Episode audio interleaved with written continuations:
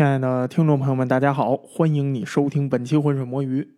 今天呢，我们要复刻一个呀，二零一七年十月的老专题。哎，又是一个二零一七年的专题啊，想想都可怕。一晃，现在都已经是二零二三年的二月了。做这个专题的情景啊，我现在还历历在目呢，就跟昨天似的，好像是刚回答完弹幕的问题，这都要重置了，因为过去太多年了。这是哪个专题呢？睡眠剥夺实验。那之所以要复刻这个专题呢，一个是因为啊，这国内某平台啊把这个原版节目给下架了，也不知道具体是什么理由。不过呢也无所谓，因为当年的这个专题啊，这是以直播的这种形式做的，所以呢就是更偏故事性。这中间呢又穿插了好多呀念弹幕啊、感谢呀、打岔呀、开玩笑啊，它不是很流畅。所以呢，今天呀，咱们就干脆以现在专题的形式，咱们重置一下这个专题。那除了保留老版本的这个内容之外呢，也会大幅的加入更多严谨的科普内容。还是啊，我们以往的规矩，咱重置专题啊，但是不划水。既然重置，原本的内容啊，尽量不删不减，还得呢增加更多的细节和新的内容进去。不过呀，之前那个老专题的时长啊，已经挺吓人的了。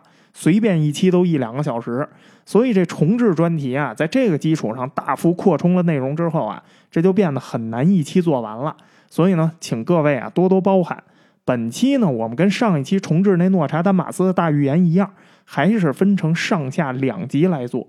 那如果你对睡眠剥夺实验这个都市怪谈本身的破解，还有呢，对神经毒素和睡眠机制这几个话题啊都感兴趣，那你一定啊要好好听听这个专题。所以呢，闲话不多说，咱们呀这就开始。哎，等会儿啊，对了，忘了一件事儿啊，为了照顾心急啊嫌我东拉西扯、废话太多啊、普通话不标准的听众，我先在这儿啊清晰的告诉你结论：这实验呀是假的，根本就没存在过，是编出来的。好了。你可以去听其他的节目了。我先预警啊，后面扯的全是闲篇一句正经的都没有。哎，要是你还没走，非得听，那咱们就继续进入正题。那在我小的时候呢，我经常啊会想一个问题：为什么我得睡觉？哎，我打小就不爱睡觉，就好个熬夜，越到晚上越精神。我一躺床上，我就竖着耳朵，就大人在客厅看什么电视节目呢？进而呢，我就想到这生活呀，真不公平。凭什么大人可以那么晚看电视，我这八点半我就得躺床上睡觉？凭什么呀？所以吧，我小时候最讨厌的一件事儿就是睡觉。关键是吧，睡眠这个活动它占了人生三分之一的时间，这就让我呀，从那个时候开始，我就特别的困惑。你说咱们睡觉的时候，就咱们这个身体到底在干什么呢？咱们身体里头到底发生了什么呢？不睡觉行不行啊？就是咱人类能不能争点气，努努力，把哆啦 A 梦兜里那不用睡觉的药给研发出来呢？我估计啊，可能很多人都跟我一样有过这样的问题。之前啊，咱们有一老水友就跟我特聊得来，因为他就老熬夜，然后呢，他就特别担心自己的健康，一个劲儿的问我，他会不会就是有一天啊，熬着熬着，他突然就嘎了？这嘎了，这现在是网上一流行语啊，意思就是死了。这问题吧，我也没法回答他，因为我也不知道会不会熬着熬着就嘎了。你要是怕嘎儿，你倒是睡觉啊。可是呢，他就是坚持不睡，坚持熬夜。但是吧，就是到目前为止啊，他还活着呢，活得还挺好。除了头啊，确实是秃了，但是呢，似乎是没有什么其他的健康问题。这因为写这文案啊，前两天我想起他来了，我还问了他一嘴。他说：“反正该熬还是熬，生活作息啊没有什么改变。哎，但是通过跟他的交谈啊，反正据我目前了解啊，他应该是没有啥暴露出来的健康问题，除了这个头发。啊。那睡眠对于我们来说，它到底是一什么东西？为什么我们这身体啊，它没有进化出一种其他的休息方式，它非要采用这种整体休眠的方式来休息呢？你要知道啊，睡眠这段时间。”这对于任何动物来说啊，这都是非常危险的一段时间。可是吧，我们的祖先他要在那么艰苦的生存环境下，他坚持每天晚上干这么危险的事情，你说他们图啥呢？那好，没进化出什么先进的休息方法也就算了，这晚睡跟早睡到底有没有什么区别啊？它对我身体这休息机制到底有没有影响啊？那要回答这些问题呢，咱们呀得先找到一个起点。那最好的起点呢，就是咱们今天要说的这个极端的都市怪谈——睡眠剥夺实验。咱先看一看啊，就是说，如果咱们不睡，会发生什么？哎，至少是这个都市怪谈，它告诉我们我们会发生什么。那当然啊，我得先提前告诉你，我也不知道这个都市怪谈出现的目的是什么。那距离这上一版本的这老专题，现在已经过去这么多年了。这些年间啊，其实我偶尔啊也会想到这个问题，就是说这个故事的目的，我想他会不会是督促各位肥宅们保持良好的作息，所以才写了这么一个故事啊？就是让大家不要熬夜了，告诉你熬夜有很严重的后果。这故事听起来虽然挺可怕的，但是你仔细想想吧，好像又觉得这个作者呀充满了善意。哎呀，所以啊，做完这期专题，大家也不要对这个原作者呀抱有什么负面的观感，他很有可能是个好人呢。那甭管这个故事的创作目的到底是什么，但是这个故事啊，它确实是成功了，而且啊，这么多年这个故事的版本竟然还有新的发展。当年这个故事的版本就已经很多了。这几年呢，又多出来一些呀，包含更多细节的版本。所以呢，在今天咱们这个重制版的专题里头啊，我也是把我能找到的一些版本啊，又做了一次综合。那在一些细节上呢，它和这个老版本啊，它或多或少是有一些差异的。不过呢，总体剧情不变，很多对白也没有变。所以呢，还是老规矩，咱们呀，先看看这个故事它到底是怎么讲的，然后咱们再逐步拆解这个故事。看看这个故事里提到的东西啊，有多少是真的？那这个故事呢，也不用多说了，就是苏联睡眠剥夺试验。关于试验的时间呀，没有具体的记录。据说呀，是在一九四零年代，具体哪年不知道。说苏联军方啊，联合某个科研机构，一共挑了五个人来参加这次试验。实验的周期呢，定了三十天。在这三十天里头啊，这五个人会被关在一个密闭的房间里头。这房间呢会交替灌入氧气和一种实验用的毒气，这个毒气呢是一种神经毒素，这毒气啊会保持在一个适量的浓度，不会杀死这些实验对象。但是吧，至于这是一种什么毒气，这故事里头没有交代。我找了很多的版本都没有提到这个毒气它到底是什么成分。在英文的几个版本里头呢，说这东西是一种神经兴奋剂。但是呢，属于神经毒素，反正作用啊，就是可以保持实验对象一直处于兴奋状态，他就不会睡觉。哎，早在一九四零年代，哆啦 A 梦的不用睡觉的药其实就已经被研发出来了，只不过呀，没装瓶，散装的。用北京话说啊，散搂神经毒气。哎，有了这个神奇的毒气之后，这研究人员呢，就跟军方的人员啊一块坐在房间外面的监控室，监控里面的情况。那具体怎么监控呢？那年代没有闭路电视，也没有摄像头，所以啊，监控设备啊，就是当时的最高科技的产品了，就是隐藏式的麦克风。那除此之外呢，这房间的门上啊，还有一块很小的钢化玻璃。那肯定有人奇怪了，你这故事里头连钢化玻璃都已经给安排出来了，你干嘛不安排大一点的呀？你弄个玻璃房子多好啊！不行啊，这不符合时代背景设定啊！这是一九四零年代，有钢化玻璃啊，也只能做一小块，没那个工艺。所以这门上这一小块钢化玻璃呢，就可以让研究人员啊，时不常的用肉眼直接对这个屋内啊进行观测。那为了让参与实验的受试者呢，不至于那么无聊，房间里头啊还放了一些书，还放了一个很小的靠椅，但是啊没有床。其他的设施呢也一应俱全，什么饮用水呀、厕所呀、压缩食品呀，全都有。这些食物和物资呀，足够这五个人在里面生活三十天的。那至于实验对象呢，那当年肯定不能是志愿者。这五个人啊，都是当时的政治犯。他们参加实验的条件就是什么呀？如果你能完成这个实验，你就获得自由了；死了的话呢，那就算你自己倒霉了。那虽然这倒霉的概率，他这么一听就挺大的，但是啊，这些政治犯呢，仍然都表现得非常配合。他们当然啊，都希望能完成这个实验，我好重获自由啊！在这一切呢都安排好了之后，这实验呀就开始了。刚开始的这前四天吧，一切都非常正常。研究人员啊，在监控的过程中呢，就听到这帮人啊一直在屋里头互相聊天聊的内容呢也没有什么价值，都是一些闲言碎语的陈芝麻烂谷子。因为这帮人都是政治犯啊，所以这帮人的话题啊，它很有局限性。江湖上的事儿啊不敢聊，聊的都是关于个人的，自己过去的生活经历呀，怎么被抓进去的呀，谁举报了我呀，我进来了以后，我老婆跟谁跑了呀，过去我去过哪儿，出过差，旅过游啊什么的。哎，你别说吧，就这五个人呢，还都挺健谈的，聊的还都挺多的。虽然啊，在一天之后，这帮人啊就已经能明显感觉到有些疲劳了，但是呢，因为这个神经毒气的影响啊，这帮人没有人能睡觉啊，所以呢，他们就一直聊。但是吧，这交谈的频率呢就越来越低。等到第五天的时候，这帮人的交谈次数啊已经寥寥可数了，能少说话肯定不多说话。she 我爪尿就这样交谈了。为数不多的交谈啊，也都特别没精打采，用词呢简短消极，绝望的情绪啊非常的明显。到了第六天的时候，这屋里的人啊不再互相交谈了，而是变成什么呀？自言自语。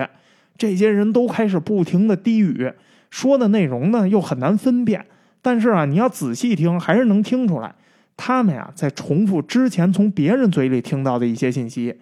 因为陷入到了这个无法睡眠的绝望啊，所以这个研究人员们就认为呢，这些人啊应该是出现了求生本能。什么本能呢？讨好观测者，他们呀开始本能的出卖他人的信息，因为他们从别人那儿听来了很多故事啊。这些人就有可能觉得呀，就是说我把别人的信息告诉观测者，这样就可以赢得观测者的信任，那这样呢，自己就能获得一些好处。不过呀，当然，他们这些行为啊，对观测者们没有产生任何的影响，反而是这些观测者呀，越来越兴奋了，越来越好奇了，因为实验对象的行为已经开始出现非常明确的异常了。这不就是你练了半天武术，结果练的叫歹徒兴奋拳，你越打歹徒越兴奋。所以啊，这帮人他们自己念叨他们的，观测者们呀，就在那屋子里头静静的看。可是啊，谁也没有想到。接下来啊，让观测者们兴奋不起来的恐怖情况就发生了。到了第九天的时候，有一个受试者呀，突然开始疯狂的嚎叫，而且呢，他是一边在屋子里头跑，一边在那嚎叫，叫声啊非常的尖锐，就像那工业噪音一样，远远超过一般人啊所能发出的声音。研究人员啊，不得不把房子里头的麦克风音量调小，才能忍住。可是啊，这恐怖的情况还不是他一边跑一边嚎，也不是他那个嚎的声音特别的尖。最恐怖的是什么呀？这个人啊，他竟然完全停不下来，一直持续了三个小时以后，这个声音啊才渐渐的减弱。声音减弱呀，不是因为这个人他不喊了，而是他喊不了了，他开始吐血，然后嗓子明显开始嘶哑。研究人员当时就判断呢，说这个人啊应该是肺破裂了。可就这样啊，这个人还是一直持续的发出很小的声音，最后啊就剩下嘶嘶的喘息声了。然后又过了一会儿，彻底没动静了。研究人员赶快趴小窗户看呀，一看这人死了。那因为这研究人员这时候没法把他的尸体拖出来进行研究，实验规则呀不允许他们进那个屋。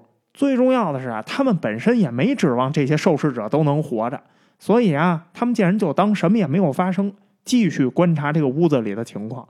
让他们感到特别惊讶的是啊，其他的受试者呀，好像对这件事情根本就不关心。这人都已经死了，但是其他人呢，毫无反应，继续非常淡定的轮流啊，低声细语，当然还是自言自语啊。试图向外界转述他们听来的同伴的信息，获取外面观测者的信任，认为自己能得到一点好处。而且呢，这些人的生活呀也都正常。这尸体呢就一直留在原地，也没人动。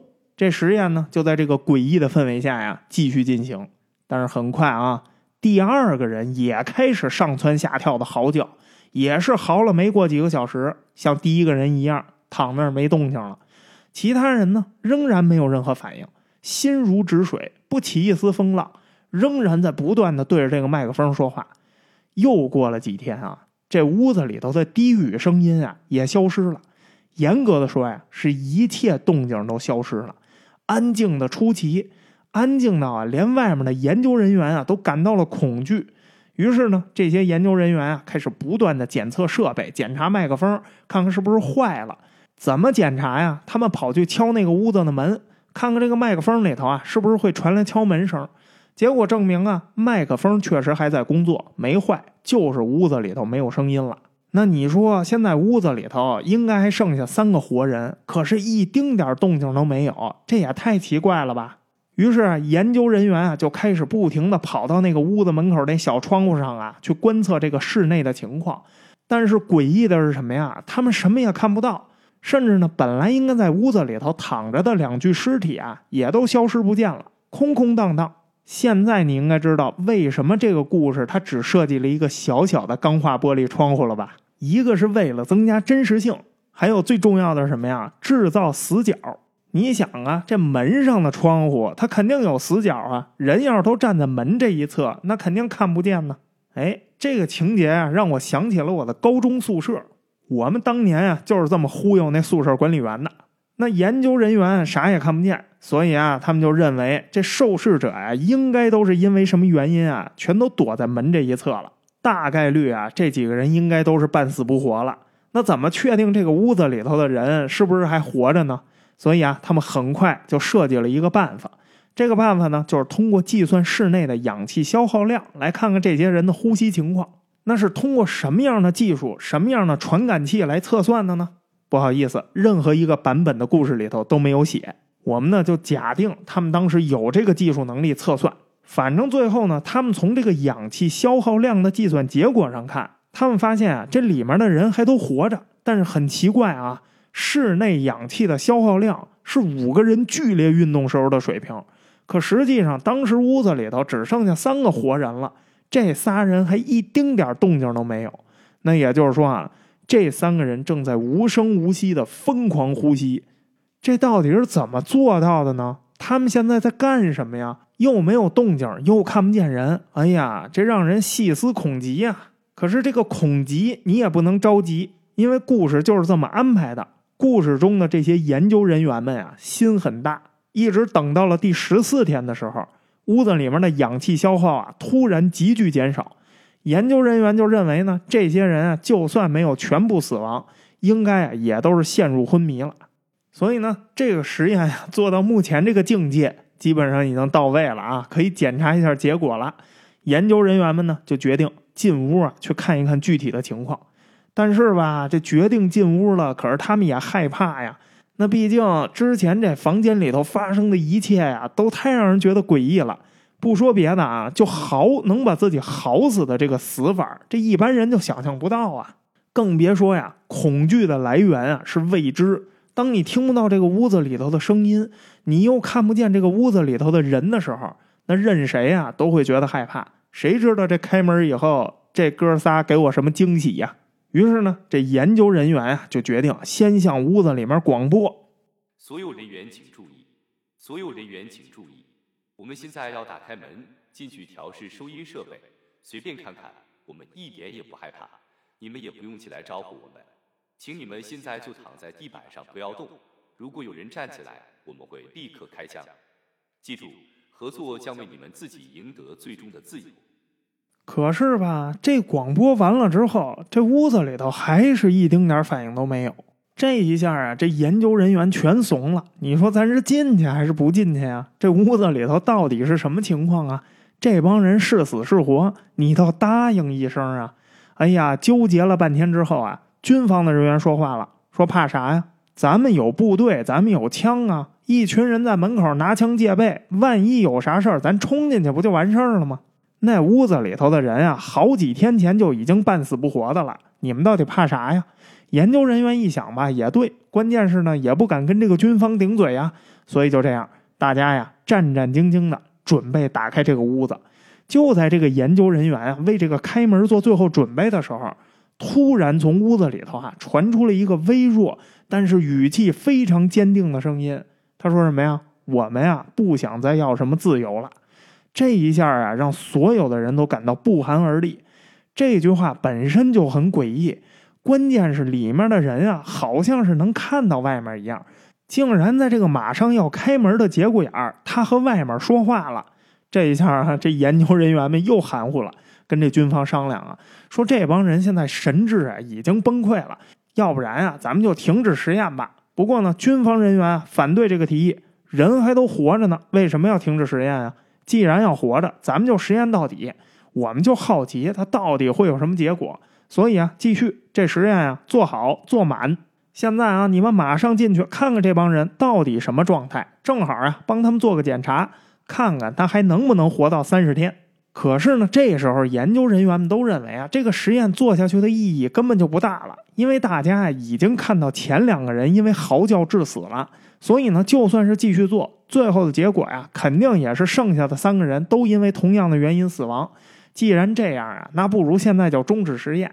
如果还有活着的人啊，那就给他们做一个详细的身体检查，也好能知道这十五天不睡觉到底对人体有什么影响啊！你们是不是都忘了这是一个睡眠剥夺实验呀？你等他们都死了，那你就只能做尸检了。那尸检和活检的有效性，它肯定不一样啊！哎，经过双方啊激烈的讨论，最后军方啊决定，好吧，就听这些研究人员的意见，终止实验。到这个时候啊，实验刚好进行了十五天，于是呢，研究人员啊，首先关闭了源源不断输送进屋子里头的这个神经毒气，然后开启了通风系统，新鲜的空气啊，重新注入了这间屋子。很快，外面的人啊，就听到这个屋子里头啊，有了那么一点点动静。从这些声音啊，能够判断，原本啊已经奄奄一息的这些受试者呢，好像啊又动了起来。之后啊，这研究人员就听见有说话声啊，从那个麦克风里头传过来。那声音呢，非常的微弱，几乎是在呻吟。一开始啊，听的不是很清楚，但是慢慢的，这个声音啊，越来越大，越来越清晰。他们在说什么呀？这里面说话的人竟然在恳求研究人员说：“我还要把那毒气啊，赶紧给我打开，我还想吸。你要是不打开啊，我就睡着了。”我不能睡着，我也不想睡着。哎呀，听这个语气啊，好像是这帮人要睡着了会发生什么恐怖的事儿一样。那与此同时呢，军方的武装小队啊，也已经在门口排开了阵势，小心翼翼的打开了这个屋门。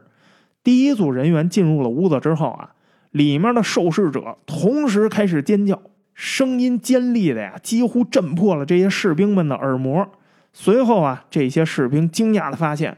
原本啊，大家认为这屋子里头应该只剩下三个人了，但其实呢，第二个嚎叫的那个人啊没死，他还活着呢，只不过呢没法发出任何的声音了，已经基本上嚎到位了。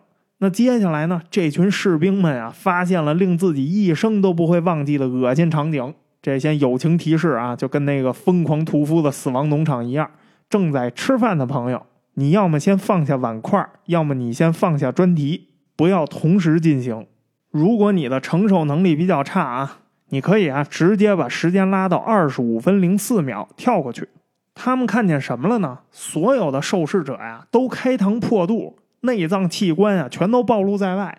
可是这几个人呢，好像都无所谓，没有表现出一丝的疼痛，就是很平静的注视着这些士兵们。这士兵们扫视了房间之后，发现啊，角落里头啊扔着一具已经被严重肢解的尸体。确切的说呢，就是半具尸体，因为这个尸体上啊，只剩下了肋骨和脊椎的一部分，一半的内脏和几乎所有的肉都已经没了。整个屋子呀，地上到处都是碎肉，这些碎肉的边缘呢都非常不规则。那唯一能想象的方法呢，就是用手或者用牙呀撕咬下来的。而且呢，排水管里头被塞满了碎肉，水池子里头啊装满了已经凝固的血。诡异的是，这些肉被撕得非常的碎，根本就没法想象撕这些肉的情景。这几位活下来的受试者的手呢，他们手指头上的肉啊，都基本上已经剥落了，就剩下骨头了。但是啊，这些人对这事儿呢，也毫无知觉，好像啊，完全感觉不到疼。那这半具尸体的很多内脏呢，被扔在了屋子的各个角落里头。只有心脏和肺，还有完整的消化系统啊，仍然留在这个胸腔里头。这尸体呢，是从肋骨处啊被肢解撕成两半的，下半身啊不知道去哪儿了。所以呢，这就很难想象这些人是怎么做到的。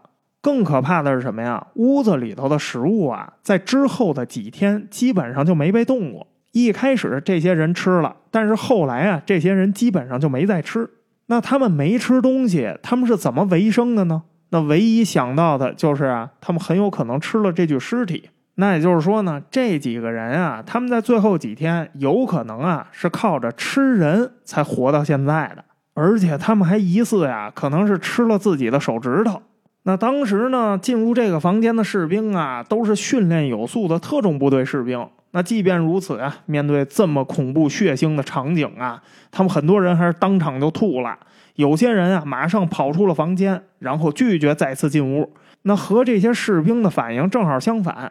这些受试者们，他们不愿意离开这个屋子，继续用刺耳的声音啊尖叫，呻吟着要求啊赶快打开这个屋子里的刺激性气体，不行了，再不吸就不行了，我快要睡着了，我不能睡觉，熬到一定境界了。最后呢，这些士兵啊不得不强制的把这些受试者呀脱离房间。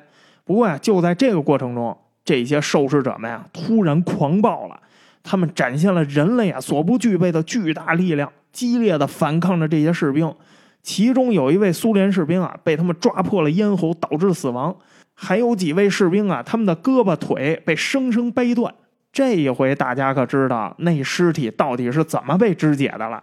画面惨烈呀！据说有五位当时在现场参加这个任务的士兵，在执行了这次任务之后不久啊，因为忍不了当时那个血腥的回忆啊，受不了，选择自杀了。这个场景就这么狠。在两方激烈的这个对抗中啊，其中一位受试者呢脾脏破裂，倒在地上狂喷鲜血。于是啊，现场的医护人员立刻对他注射了大量的吗啡。可是大剂量的吗啡打下去，完全没法对他产生任何镇定作用。他还是像一头发狂的动物一样啊，在地上疯狂的扭动肢体，还又顺便呀把一个接近他的医生的胳膊直接给掰断了。之后呢，他叫声啊逐渐减弱，因为出血量太大，让他的心脏机能啊几乎停止。不过呢，都到这个状态了啊，他还仍然以超长的力气啊继续对身边的人进行攻击。到最后，他昏了过去，士兵们啊才能把他带离房间。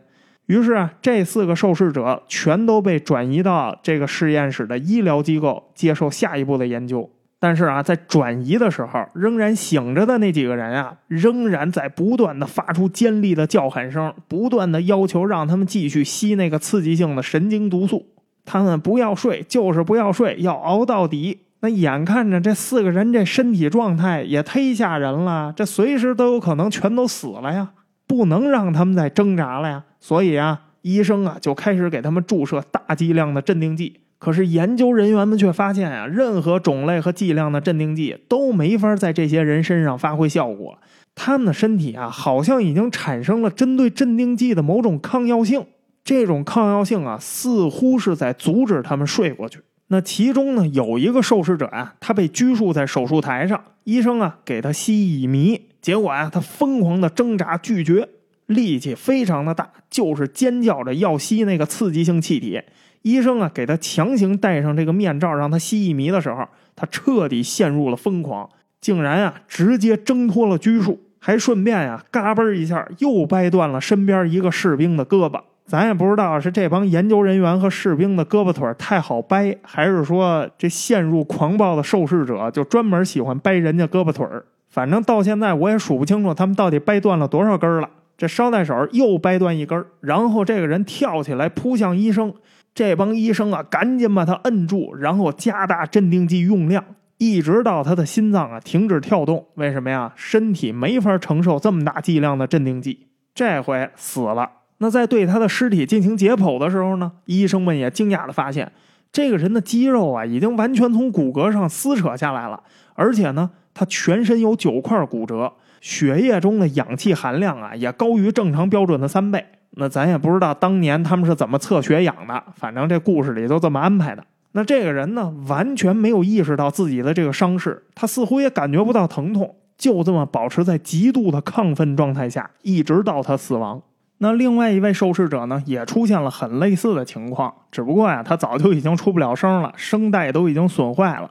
等这医生啊给他戴上这乙醚面罩的时候，这哥们儿啊用力的摇头，想要把这个面罩啊甩掉。激烈的动作呀，让这医生根本就没法进行手术。最后啊，医生无奈尝试啊跟他沟通，说呀，如果你要是不接受麻醉，你要是不想昏迷，那你就得忍着疼，我直接给你开刀做手术。你就说你同不同意吧。这受试者呀，想都没想，直接就点头答应了。这医生一看这情况啊，只好在没有麻醉的情况下，给这人啊动了外科手术，把这个内脏复位，然后把伤口啊进行了缝合。据说呀，当时有一站旁边的护士，他呢这眼神啊跟这受试者对上了好几次。这护士说呢，就是他感觉这受试者呀一丁点都没感到疼，只是偶尔啊动一下嘴角，看起来啊竟然是像在笑，好像这不打麻药动手术很舒服的样子。那其他人呢动手术也基本都是这情况，就是怎么都制服不了，打不了麻药，只能这么生动手术。那几乎所有的医生呢都发现了，说这个病人在动手术的时候啊一直保持清醒，甚至还露出了微笑。这场景啊，甭管怎么说，都太诡异了。等所有人啊都动完了手术，那两个还能出声的人终于可以说话的时候，这俩人啊都不约而同的同时提出了一个要求，就是我们要吸那个气儿。这医生啊都想不明白，说你们为什么非得吸那个气儿啊？那气儿真有那么好吸吗？这俩人的答案啊是相同的，好吸，特别好吸。我必须得保持清醒，我不能睡着。你再不给我那气儿啊，我就要着了。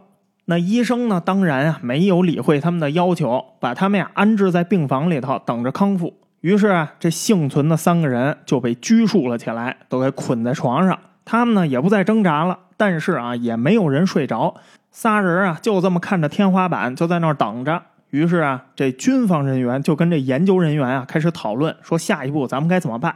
军方认为呢，既然这三个幸存者他们现在自己不想睡。那跟之前研究人员所判断的情况，这就不相符啊！研究人员不是说之前试验已经有结果了吗？最后你要是继续做试验，剩下的人啊都会嚎叫而死。但是现在眼看着这帮人也没死啊，不光没死啊，他们现在甚至还在主动要求，还想再参加这个试验。而且呢，这几位受试者的表现呀，显然他已经不是正常人的表现了。对疼痛又没有任何感知，力气呢也高于常人。你看掰人胳膊腿儿就跟玩儿一样，嘎嘣嘎嘣的，一会儿掰一根儿，一会儿掰一根儿。这正好是军方啊最感兴趣的部分。那现在咱这试验呀，刚做了十五天，刚是一半的时间，应该啊把这些人关回去，继续进行实验。咱就看看到底最后会发生什么。但是这些研究人员们啊，他们认为就这几个人的这身体状况，他们要再参加这试验，估计啊很快就会死亡的。那之前他们把那房间弄得那么恶心，这搞不好还会重复之前的事儿。所以啊，要再闹成那样，那不还得收拾吗？这血了呼啦的，谁受得了啊？于是呢，研究人员啊还是都不同意继续进行试验，就死咬这个试验应该结束了。军方啊又提出，那好，如果不做试验了，这帮人也得被安乐死，反正啊不能留活口。那最后这帮研究人员一看，这帮人好像高低啊就必须得死了，那干脆啊还是按照军方的要求，咱继续进行实验吧，至少啊不用马上死，咱也看看到底最后啊怎么收场。不过呢，就现在这几个人这身体情况，这肚子都刚被缝上。你让他们继续像之前那样自由的在一个密闭房间里头活动啊，肯定也不现实了。所以接下来这个试验呢，是在一个封闭的病房里头进行的。研究人员啊，在受试者的头上呢安了脑电图，并且呢对他们的身体啊进行了非常牢固的拘束，把这三位的受试者腿和手啊都紧紧的用皮带给捆住，然后啊在一个枕头上固定了他们的头部，让他们呀没法挣脱。这仨人呢也没有什么反应。听说呀，能在吸到那刺激性气体啊，都表现的特别的配合顺从。很快，这三位啊就如愿以偿的继续开始呼吸那神经性气体了。这实验再次开始之后呢，研究人员们就发现啊，他们的脑波呀非常的平静，看起来呢像是昏迷了。所以啊，研究人员就认为这三个人啊有可能他们正在经历脑死亡。当所有的人都专注观察这个脑波记录的时候。有一护士发现其中一个人啊闭上了眼睛之后呢，他的脑波不再有任何起伏，紧接着心脏也停止了跳动，死了。这回是真的睡着了，而且可以确定啊，永远也醒不了了。那就在这个人死了之后呢，剩下的两个人里头，唯一那个还能说话的人啊，又再次尖叫了起来。研究人员们发现他的脑波呀，跟刚刚陷入昏迷的那个受试者呀，处于相同的情况。这次的尖叫声啊，比之前所有的尖叫都更刺耳，更令人毛骨悚然。于是啊，军方的指挥官立刻下令封闭那间房间。因为这个病房啊封的太快了。当时啊，在病房里头还有一个研究人员啊，在那儿监看仪器呢。他没来得及出来，这位研究人员啊，也知道军方肯定不会在乎他性命的。他也见识了这几个受试者呀，之前在那封闭房间里头那疯狂的举动，掰人胳膊腿儿。所以呢，他心里非常清楚，这两个人啊，很快就会挣脱束缚。如果他们挣脱了，自己肯定是被当场啊生吞活剥。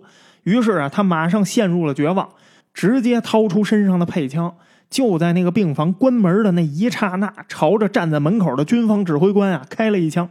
这一枪呢，非常准确的就命中了这个指挥官的头，就这么寸，指挥官当场死亡，门也随即啊被关闭了。他现在呢，被跟两位啊也不知道还能不能算人类的生物啊关在了这个病房里。于是呢，他本能的举起手枪，想要杀死眼前的两名受试者。在拿枪啊指着还能说话的那个受试者的时候，这个研究员呀歇斯底里的喊道：“你们到底是什么东西？赶紧告诉我，在我死之前呀，我必须得知道答案。”一阵寂静之后，这屋子里头啊响起了一阵令人毛骨悚然的冷笑声。之后，那个受试者呀慢悠悠的说：“难道你这么轻易就忘了吗？我们就是你，我们就是潜伏在你们体内的疯狂。”是隐藏在你们体内最原始的兽欲。每个夜晚，我们都在你的床边。当你失去意识的时候，就是我们登场的时刻。随后啊，这外面的研究人员们呀，就听到了病房里头传来了一声枪响。之后呢，受试者的脑电波呀，化作了一条平静的直线。那至于后面的故事呢，这很遗憾，作者呀，下面没有了，整了一个开放式结局。那这个呢，也就是互联网上流传的所谓苏联睡眠剥夺试验的大致完整版本。那我一开始就说了啊，因为这个版本太多了，各语言之间呀也或多或少有点差异。我们这个专题里这个版本呢，是结合了流传最广的英文版和中文版的故事，基本上啊囊括了两个版本里头所有的细节，以及啊我们上次做完专题这几年又被新添的一些细节。那刚才咱们讲这段故事的时候呢，为了让大家呀更加有代入感，所以呢我们有客串主播。这儿呢咱插一题外话啊，就是以后有机会啊，咱让不同的主播来播一播这浑水摸鱼试试。以后啊别问我啥时间，有机会。行了啊，咱还是回到正题。这个故事啊，它情节有很多不合理的地方。最关键的问题是什么呀？它的信息呀几乎没有完整的。总体来说呢，就跟我们之前讲过的所有的都市怪谈一样，说了都等于白说。这故事里头唯一合理的地方啊，可能也就是一九四零年代这五个政治犯了，因为在时间上呢，能基本上符合这大清洗的年代。虽然啊，我从来没有听说过这类政治犯有人被拉去做人体实验的，但是呢，这个故事里头这政治犯死活没人管的这个腔调啊，这倒是拿捏的挺真实。关于大清洗里头政治犯的故事呢，请听我们的付费专题《苏联的故事》第五季的四十六集和四十七集，就是讲这个大清洗时期的政治犯的内容的。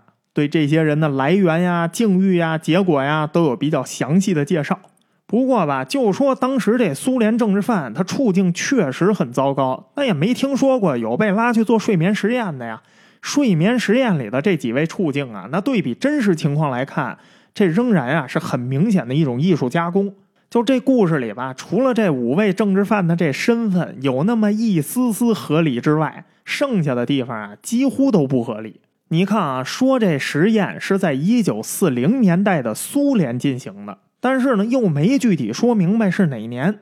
这整个一九四零年代，这苏联可没有几年有条件做这实验呀。那苏联当时内部在搞大清洗，外部先是跟芬兰，又是跟波兰，最后又跟德国，一直都在打仗。那打完仗以后，就剩下五年了。这五年之中，你把具体是哪年说清楚，这很难吗？更别说呀，说军方联合某科研单位，联合的是什么科研单位啊？就这研究立项，你说这科研单位它主要研究的是啥呢？是研究人体啊，是研究医疗啊，还是研究军事装备啊，还是研究毒气的呢？但是吧，你要急头白脸的研究，哎呀，这样的研究单位也是存在的，真生拉硬套也能找出那么一两个来。但是这里头有一个最大的不合理啊，做这级别的实验，样本量竟然只找了五个人。五个人的样本量，一个科研单位研究，你跟那儿研究啥呢？这事儿要真发生在苏联，你这故事里头还设定了都是政治犯参加，那按理说这不应该差人呐。你说你就找了五个人，你这实验研究出来，它也没有可重复性啊，根本就不具备什么科学意义。所以五个人的睡眠实验啊，这一听就是瞎扯淡呢。还有啊，这故事设定里头最大的 bug 是什么呀？这故事设定的实验目的是睡眠剥夺实验。目的是让人看看不睡觉的后果，可是听来听去啊，这故事里面技术含量最高的黑科技，明明是那个可以不让人睡觉的神经毒气呀！你都已经有能力研究出这种神奇的毒气来了，你还研究啥让人不睡觉的后果呀？你看看这个毒气，它是一个什么样的存在啊？它能让人不睡觉，它能致瘾，而且啊，它还能明显增强人体机能。当然啊，这个人体机能增强这事儿呢，有可能啊是因为不睡觉造成的。因为故事里就想给你讲这事儿嘛，不睡觉，所以激发出了人的兽欲。但是呢，就是这种机能的增强，它仍然是通过这个毒气诱发的呀。而且这人体机能啊，不光是力气变大了，他还感觉不到疼了。可是呢，这些人又能跟医生对话，他们神智还非常的清楚。所以你看啊，这毒气是不是黑科技呀？可是吧，这故事又被设定在一九四零年代，这 bug 就 bug 在这儿。一九四零年代，人类具不具备这样的神经毒气技术啊？要回答这问题很简单，你看看当时全球最顶尖的化学武器，尤其是这神经毒素研发到底是什么水平，然后啊，你就知道这个故事它有多扯了。这是一个苏联在当时那个时代啊，根本就不可能拥有的技术。你哪怕说这故事发生在冷战时啊，都比这靠谱。你就想啊，苏联要是真的有这样的神经毒素技术，那他什么样的化学武器做不出来啊？那还有啥可实验的呀？你直接造武器不就完事儿了吗？一九四零年代的苏联可没有签署任何化学武器条约。苏联第一个签署的类似的条约是一九七二年四月十号。禁止生物武器公约，哎，对你没有听错，一九七二年四月签署的也是禁止生物武器公约。这公约呢，虽然名称上是生物武器啊，但是细则里头啊规定了化学武器啊也包含在内。所以啊，一九四零年代的苏联生产化学武器是没有任何限制的，只有敢不敢用的问题，没有能不能生产的问题。那年代啊，其实就算有限制也没什么用。一九二二年，美、英、德、法、意大利、西班牙这些国家呀，都签了日内瓦公约。因为一战这化学武器伤害实在太大了，芥子气嘛，一百三十多万人因为这个东西伤亡。所以呢，这时候大家就约定，咱们呀不要再生产和使用这样的化学武器了。但是这个协议啊，签了就跟没签一样，大家呀照样该用还是用。到了二战的时候啊，希特勒呢直接就让德国最大的化工公司啊开始生产化学武器。储备了一大堆呀！美国和英国一看呀，德国生产也马上开始跟着生产。为了达到恐怖平衡啊，虽然啊最后双方都没有在战场上使用，但是啊这不意味着说二战就没有化学武器了。实际上就在一九四三年的十二月二号，还发生过一次化学武器事件。这一天呢，德军啊对意大利的巴黎港进行过一次大轰炸。这时候盟军啊已经推进到意大利本土南部了。巴里啊，就在意大利东边亚德里亚海的海岸上，也就是意大利，这不是个地图是个靴子吗？就是在那靴子根儿那个地方，脚后跟的位置。盟军呢，在这巴黎港啊，搞了几个仓库，专门储存军火。结果呀，有一艘正在靠港的美国货船，这船叫约翰哈维号，就被这德军的轰炸机啊给炸毁了。当时这条船上装的就是芥子气炸弹。每一枚的重量都在二十七到三十二公斤之间，但是呢，搁当时啊，并没有人知道这艘船上装的是芥子气。这条船是高度机密的运输船，连当时港口驻守的美英军都没人知道。所以啊，当时这条船被炸了之后，美英军的部队都冲到码头上去救援，也没有疏散平民。结果啊，这约翰哈维号爆炸了之后。大量的芥子气啊，因为这个芥子弹爆炸被喷射上天，然后像雨一样落在了地面和海面上。很多人啊闻到了大蒜味儿，刚觉得不对劲儿，但是都没反应过来啊，就已经失去意识了。这次事故啊，直接导致一千名美英军士兵和一千名平民中毒丧命。那这件事情发生了之后呢，美英方面呀一直都在保密，因为什么呀？怕被指责违反日内瓦公约。这件事情的掩盖工作是艾森豪威尔亲自指挥的，他特别担心呀，德国要是知道了美英正在运输这芥子弹，很有可能会引发德国呀无顾虑的使用他们自己的化学武器。所以呢，当时对外只说啊，是因为德军的空袭啊造成了人员伤亡。幸好这次空袭的规模特别的大，这港口啊大面积受损，二十八条船只被击沉。虽然大量的人员中毒，但是因为后续保密工作做得很好，这件事儿啊后来在相当长的历史时期内，竟然真的就没有暴露。一直到一九六七年，美国呢有一个记者兼作家，他叫格伦·英菲尔德，他突然出版了一本书，这本书的名字就叫《巴里的灾难》。这本书里头，他采访了大量当年还活着的当事人，甚至包括有一些知情者。结果呀，世人才第一次知道当年发生的这件事儿。所以说呀，这种机密你真的想保密，这很难保得住，因为当时参与的这些工作人员呀太多了。这本书一出版啊，很多的证人就跳了出来，就说当年这个事儿啊，我就是亲历者，或者呀，我就是死者的家属。那美英两国当局呢，当时他们什么反应啊？他们呀跳出来坚持说，说这本书的内容啊是伪造的，试图啊继续掩盖。丘吉尔当年知道这事儿之后啊，亲自下令把所有英国存的文件全都销毁了，包括事件的记录、病人的病历等等等等。这就导致呢，真的想要从文字证据上去找到当年这起事件呀，非常的困难。很多死者家属啊，大致知道发生了什么事儿，但是没有任何证据能证明，也就让这些人啊没法向美英政府发起索赔。这事儿一直扯到了一九八六年，面对民间调查呀，发掘的各项绝对证据，尤其是当年参与掩盖的一些军官呀，他们直接出面作证。美英政府啊，才最终承认了，说当时确实有这么一次芥子弹爆炸事件，并且呢，对所有的遇难者呀重新进行调查和索赔。可是到这个时候啊，甭说这些遇难者了，连他们的家属啊，很多都已经不在人世了。这巴黎的灾难呢，也就成了一场著名的二战化学武器丑闻。但是啊，美国和英国不是唯一打算使用化学武器的国家，轴心国呀，全都储备了大量的化学武器。日本在整个侵华战争期间啊，也多次使用化学武器，主要就是芥子气。德国呢虽然没用，但是啊，基本上轴心国的化学武器全是德国制造的。二战结束了之后啊，盟军啊在德国发现了三万两千吨化学武器。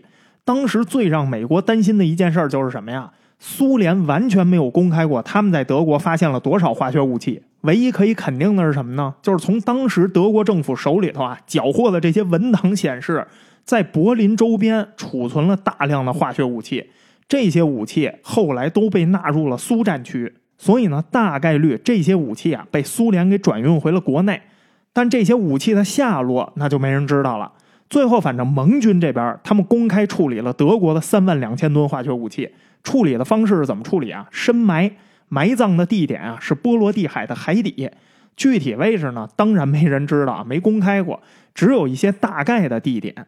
大部分啊埋在了丹麦的伯恩霍尔姆岛附近的海域，少部分呢埋在了瑞典和波罗的海三国的海岸附近海域。那在这些化学武器里头啊，芥子气啊都属于老一代的技术了，比较好生产，产量也比较大。但是当时希特勒呀，对这个芥子气的功能啊，不是特别的满意。为什么不满意啊？他自己就中过芥子气呀，他都存活下来了。这希特勒呢，他就觉得呀，芥子气杀人效率不够高，而且呀，这过程太痛苦。哎呀，这么一说吧，就还有点人道主义精神，就是说呀，这杀人过程啊，太痛苦了，不人道。那他肯定有发言权呀，他自己是亲历者嘛。为什么会不人道？为什么会痛苦？因为芥子气啊，它是一种糜烂性毒剂，它呢是通过损伤组织细胞来杀伤这个吸入者的。比如说啊，希特勒在一战的时候，他不是因为这个芥子气他失明了吗？这就是因为啊，芥子气对他的眼结膜造成了损害。但是呢，他还算是幸运的，因为如果直接吸入这个芥子气啊，会造成呼吸道和肺部损伤。如果吸入量大，直接就死亡了。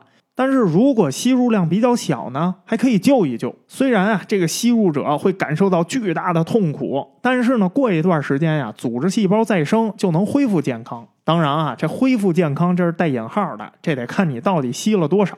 反正呢，就是可以通过后续啊，我们身体的修复能力恢复一定健康。芥子气这个东西啊，早在一八二二年就已经被发现了，一八八六年的时候开始人工合成，所以到了二战的时候。芥子气作为化学武器啊，它已经不算是什么尖端的技术了。那当时在化学武器这个领域里头，啥才是尖端技术啊？这就是德国掌握的神经毒素技术。不是说美英没掌握，他们掌握的程度啊不如德国深。德国不光能掌握，他们还能生产。就是在神经毒素这一块啊，美国都得往后稍稍，要不然他们往这意大利运什么芥子气呀？那什么叫做神经毒素呢？顾名思义。它是针对神经的毒素。我们在《生命的算法》这个专题里头啊，曾经给大家介绍过，我们的情绪啊、感知啊、认知啊、行为啊等等的一切，实际上都是被大脑分泌的不同化学素决定的。大脑呢分泌了多巴胺，我们就会感到很满足、很快乐；大脑分泌了血清素，我们就会感到我们很平静。当我们面临压力的时候，我们的大脑啊就会分泌皮质醇，让我们的血压和血糖升高，来对抗压力。当然啊，这些描述都是简易的描述，实际上的作用机制啊非常的复杂。化学素不是只针对我们的情绪，而是针对我们整个机体，它是调动我们机体的所有指标来产生某一种情绪。那有兴趣的朋友呢，可以去听听我们以往的这专题《生命的算法》。在这儿啊，我们就不展开讲了。那你要知道呢，我们的大脑啊，它并不只分泌合成影响我们情绪的化学素，很多化学素啊控制着我们身体不同的机能。比如说啊，乙酰胆碱这种东西，它呢在情绪上也能起到作用，它能让我们感到特别的兴奋。可是啊，乙酰胆碱还有一个更加重要的作用，就是控制着我们神经周围肌肉的收缩。它呢是我们神经系统里头啊最常见的物质之一。如果乙酰胆碱的分泌被抑制了，那要是轻微的抑制，我们的神经周围的这些肌肉啊就会出现失控，出现痉挛，大脑会因为心脏的供血能力降低啊变得迟钝，感到头晕。同时，我们的胃部呢也会因为肌肉松弛啊、缺血啊，让我们感到恶心。眼球呢也会因为眼压升高啊出现疼痛啊、突出啊等等等等啊，这些就是中毒症状。如果是重度抑制，那甭说了，我们的内脏啊会直接停止运作，因为肌肉都不动了。之后那就就没有之后了。那神经毒素的作用呢，刚好就可以干扰这个乙酰胆碱的分泌。所以啊，以神经毒素制造的化学武器，它呢就比这个传统的糜烂性的毒剂啊，这芥子气这种东西啊，它杀人效率啊，它就提高了不止一星半点儿。这个过程也非常的快，中毒的人啊，只能感受到短暂的痛苦，然后就死了。这平均死亡时间呢，大概要比这个芥子气呀快十倍。那当年呢，德国具备产能的神经毒素啊，一共有三种，这三种呢，分别叫塔崩、沙林和梭曼。这三个玩意儿，这名字呢，搁中文里头有点奇怪，但实际上啊，它们都是音译过来的名字。而且呢，这三种神经毒素啊，其实它们都是同一种东西。塔崩呢，是一九三六年有一德国化学家，他叫格哈德·施拉德，他研发的一种杀虫剂。沙林呢，也是这个施拉德，他在两年之后的一九三八年啊，基于塔崩研发的一个加强型的杀虫剂。这俩杀虫剂呢，都是当时德国最著名的化学公司法本公司研发的产品。后来呢，这俩杀虫剂啊被强行用于军事用途，那基本上呢算是一个意外，因为发现他们杀人的效率啊特别的高。但是呢，最后的这个缩曼这玩意儿可就是纯粹的军事用途了，因为这东西啊当时就是被当成化学武器开发的。缩曼呀，是一九四四年由诺贝尔奖得主理查德·库恩跟康拉德·亨克尔他们呀基于沙林合成的第二个加强型号。那缩曼的专利和生产呢，也属于这个法本公司。所以呢，缩曼其实就是纳粹政权啊，把这塔崩跟沙林啊当成化学武器之后啊，又再次针对人体啊进行二次开发，研发出来的一个更迅速的致死版本。那刚才不是说了吗？这三种神经毒素啊，实质上都是同一种东西，它们的功能呢，都是阻断乙酰胆碱。它们之间的区别是什么呀？吸收的难度和作用的速度。塔崩呢，一般是需要吸入，然后呢进入到呼吸道黏膜，才能引起中毒反应。沙林啊，可以通过消化道、眼结膜这样的地方吸收，而且呢，它引发的中毒反应速度呢，也比这个塔崩要快。缩曼啊，就更厉害了，毕竟前两个都是杀虫剂，缩曼啊，可以直接通过皮肤引发中毒反应，而且呢，中毒反应的引发速度啊，更加的快。也就是说呢，前两种啊，你还得想办法让它吸入，或者让它眼睛碰到它才能死。这缩曼啊，特别的简单，碰着就死。这三种神经毒素呢，大约啊都会在十分钟之内就会导致人死亡。死亡的原因啊，就是神经肌肉失控，全身抽搐，然后呼吸麻痹，最后窒息。当然啊，在中毒的这个过程中，还会出现什么头晕啊、呕吐啊这些反应。因为这三个神经毒素的缩写啊，都是字母 G 开头。这三个神经毒素呢，又属同一类，所以啊，这三个就被称为叫 G 神经毒素。幸好当年啊，制备这些 G 神经毒素呢，非常的困难，所以啊，产量有限，产能是有，可是没生产多少。德国当年生产的大部分的化学武器，仍然还都是芥子气。G 神经毒素这种武器啊，那都算是高档货。那纳粹政权呢，就想了一个办法，他们把有限的塔崩沙林和缩曼呀，添加到现有的炮弹里头。这样，那炮弹一爆炸，这玩意儿不就扩散了吗？那这些炮弹呢，也都制备生产了，但是啊，从来没有被用于过战场。为什么呀？希特勒担心啊，会引发美国和英国的化学武器报复。因为当时啊，情报显示说，英国呀正在研究另外一种神经毒素，这种神经毒素呢叫微神经毒素。微神经毒素里头啊，后来最有名的叫维艾克斯，英文写出来就是 VX，所以中文直接就叫维艾克斯。这玩意儿呢，也是一种乙酰胆碱的阻断剂，中毒效果呢比塔崩要好，但是呢，从效率上看啊，它略弱于沙林和缩曼。英国这个神经毒剂研发呀，早就已经立项了，只不过呢，当时希特勒呀不知道英国有没有制备能力，也不知道他们制备了多少这个微神经毒剂，更不知道他们会不会用于战场。但是呢，情报可以明确的显示，就是美英啊，他们也囤积了不少化学武器。出于这个考虑，希特勒呀一直没敢用这个神经毒剂炮弹。所以为啥叫恐怖平衡呢？你看美英也不敢用，他们担心啊，我一用，希特勒没准就用了。希特勒这边也不敢用，也担心我一用，没准美英就用了。关键是他还不知道美英手里有没有神经毒剂。就是因为这样的恐怖平衡，所以到最后，希特勒呀也没有下定决心用这些化学武器。不过呢，有意思的是什么呀？其实英国当时啊根本没有成功研发出这个微神经毒素。英国是什么时候才有这玩意儿的呀？一直到一九五二年，这时候战争都已经结束七年了，英国皇家化工有限公司才合成出了第一款微神经毒剂，就是这维艾克斯。真正制备到什么时候啊？一九五四年了。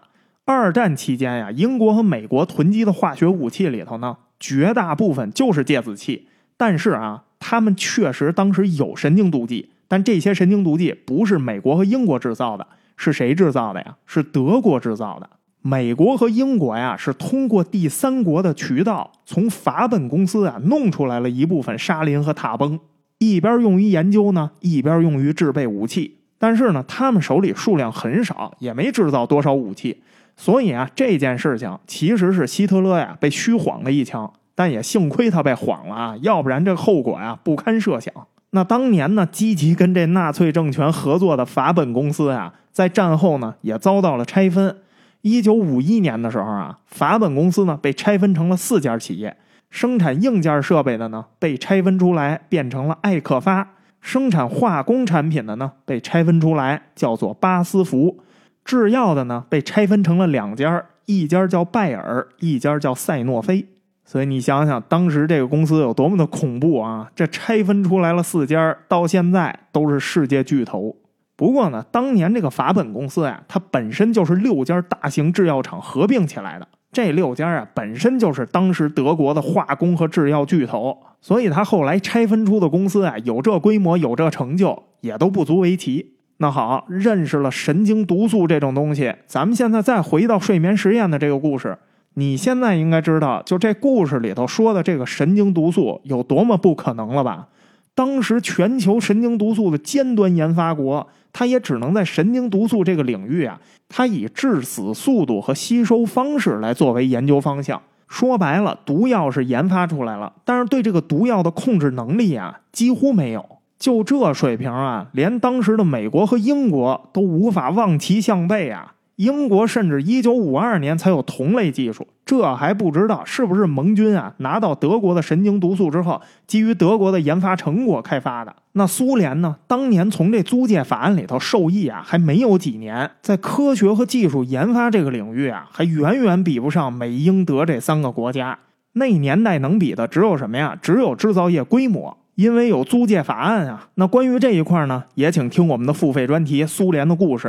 这关于租借法案之前，苏联的工业生产能力大概是一什么样，之后是一个什么样，在这专题里头呢，有比较详细的介绍。所以啊，在这样的事实前提下，这故事里头的苏联，它竟然在一九四零年代，它就拥有了可以单独精确作用，还不致死，还只是单单控制人不睡觉的神经毒素。就别说当时那个年代，苏联的科学水平啊，肯定达不到。